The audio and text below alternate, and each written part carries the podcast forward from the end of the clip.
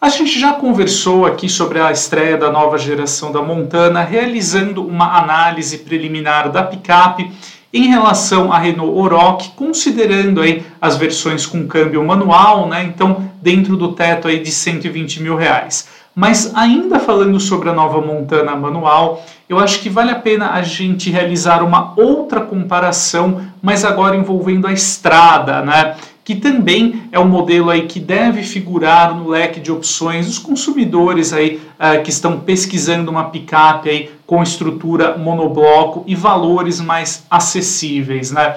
Bom, então a minha ideia é usar aqui como base a Chevrolet Montana no seu catálogo de entrada, né? Então aí com câmbio manual, seis marchas e o motor 1.2 turbo. Uh, hoje essa opção gravita aí em 116 mil reais. Com esse valor, você já consegue levar aí a Montana com câmbio manual topo de linha, né? Então estou falando da versão Volcano que hoje custa aí 115.990, né? Então nós temos aí praticamente o mesmo valor, né? uma diferença aí de mil reais, em torno de mil reais, né? Bom, então, uh, partindo aqui para análise do conjunto motor e câmbio, né, como é comum em todas as versões da Montana, nós temos unicamente o motor 1.2 Turbo Flex, que no caso aqui da configuração de entrada, ele opera em conjunto aqui com câmbio manual 6 marchas, ele entrega então aí até 133 cavalos e 21,4 kgfm de torque. Já na estrada Vulcano aí com câmbio manual 5 marchas, nós temos o motor 1.3 Firefly, que entrega até 109 cavalos e 14,2 kgfm de torque. Falando um pouquinho das capacidades ali, né, que é algo relevante uh, quando a gente fala em uma picape, nós temos na Montana a Caçambi, então podendo transportar aí 874 litros uh, de capacidade volumétrica, né? Lembrando que essa medição no padrão VDA, que é o tradicionalmente aceito, né? E a Montana de entrada pode carregar aí 637 quilos, né?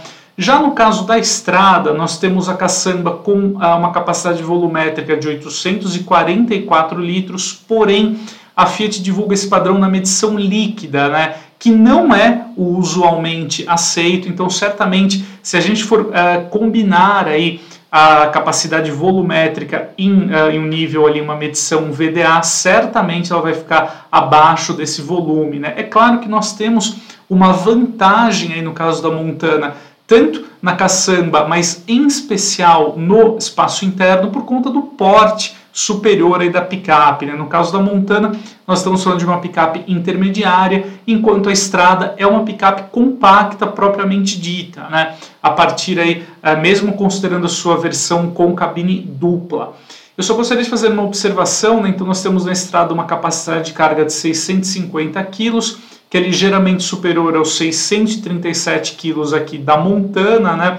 Aqui uma observação, né, que a gente tem na estrada uma concepção ali de suspensão traseira que usa o eixo rígido, né, que é até uma, uma um ponto forte para uma parte dos consumidores da estrada, né, por conta da robustez que esse conjunto né, confere aí a suspensão traseira, porém ela não oferece o mesmo nível de conforto, também de é, controle direcional ali para o veículo que a gente é, encontra no sistema ali, apesar de mais convencional, né, no caso o eixo de torção presente na Montana, que conta ali com o batente duplo, né, para otimizar a relação é, entre a capacidade de carga e o conforto, também a qualidade ao rodar, né.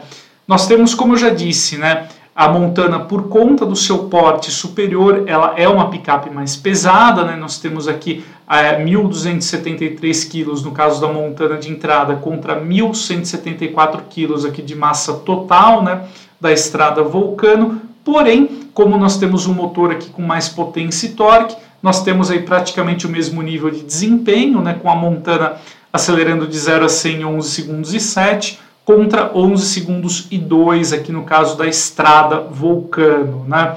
E as médias de consumo também elas são bem equivalentes, né? Então no caso da Montana nós temos 12 km por litro na cidade e 13,6 km por litro na estrada com gasolina, enquanto a estrada Vulcano registra aí 12,1 e 13,3 km por litro. Então é bem interessante porque mesmo a estrada com um motor menor, né, ela é mais leve, então, portanto, acaba compensando essa diferença uh, de potência e torque. Agora a gente entra num ponto que é bem interessante, né? Você ponderar o que você valoriza mais um veículo, né? Se é o conforto, o nível de equipamentos ou a questão do habitáculo mais confortável, mais espaçoso, né? Por quê?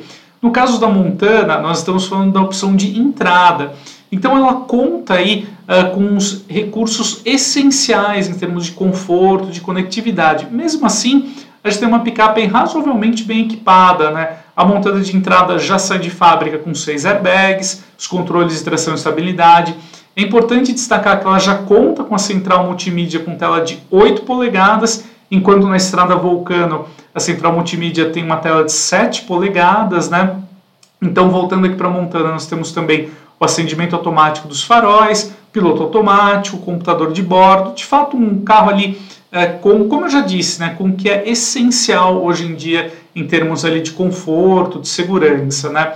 Já no caso da estrada Vulcano, a gente tem alguns itens ali de até de acabamento, né, é, mais ali trabalhados, né. Então nós temos, por exemplo, as rodas de liga leve aro 16, o revestimento dos bancos mesclando couro e tecido, capota marítima, ar-condicionado automático digital, mas a picape da Fiat tem apenas quatro airbags, né, enquanto a gente já tem uma estrutura ali mais moderna, no caso da Montana, né, com seis airbags, uh, e também vale salientar né, que a Montana não foi um modelo uh, bem avaliado nos testes do Latin NCAP em termos de segurança, enquanto pelo menos a referência que a gente tem da plataforma GEM, né, da gama Onix, Onix Plus e Tracker, são modelos aí que uh, conquistaram uma boa avaliação de segurança nos testes aos quais eles foram submetidos pelo Latin NCAP. Então, em resumo, né, eu acho que a gente tem na Montana, apesar uh, de um nível ali, de equipamentos menor, eu acho que a gente tem um carro mais completo. Uh, por quê? Porque a Montana oferece ali uma cabine mais espaçosa e confortável, uma caçamba maior. É claro que você terá aí que abrir mão de alguns equipamentos, né? muitos deles você pode colocar como um acessório, no caso da Montana, caso você não abra mão de alguns, alguns deles, né? Mas eu acho que, em resumo, apesar da estrada Vulcano oferecer ali um nível de equipamento superior, você tem na Montana um carro mais completo também mais moderno. Peço que você deixe a sua opinião, se você concorda com essa análise. A gente se vê em breve e até mais!